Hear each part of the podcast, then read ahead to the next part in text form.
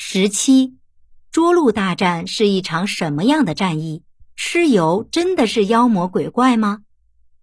传说涿鹿大战发生在四千多年前的河北涿县一带，对战双方是有熊氏部落的皇帝和九黎族的蚩尤。这场大战的结果决定由谁来执掌天下。最终，来自西方的皇帝击败了东方的蚩尤。大战过后，传统意义上的华夏族逐渐形成。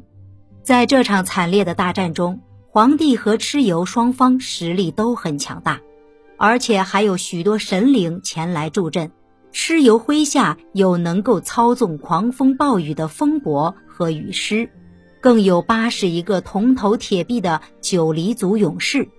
皇帝这边则更胜一筹，不仅有凶如猛兽的六大军团，还有能口吐大水的应龙，能够驱走风雨的干旱之神天女旱魃。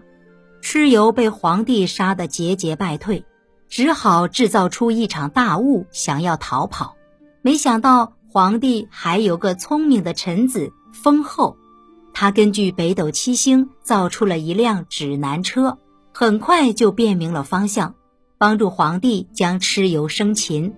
这个传说在《山海经》《史记》等多种典籍中都有记载。传说蚩尤的八十一位勇士兄弟，个个都是铜头铁臂，头上生角，能够生吃铁石，性情残暴好斗。后来有学者指出，这很有可能是因为九黎族善于冶炼金属。和制造盔甲兵器，而这恰好是华夏各族所不擅长的，所以当蚩尤的族人们穿戴着铜盔铁甲，手中拿着寒光闪闪的兵器时，容易被人们误以为是一群妖魔。蚩尤被擒住后，有人说他受到皇帝的重用，掌管皇帝的军队。在流传更广的传说中，蚩尤最终被皇帝斩首。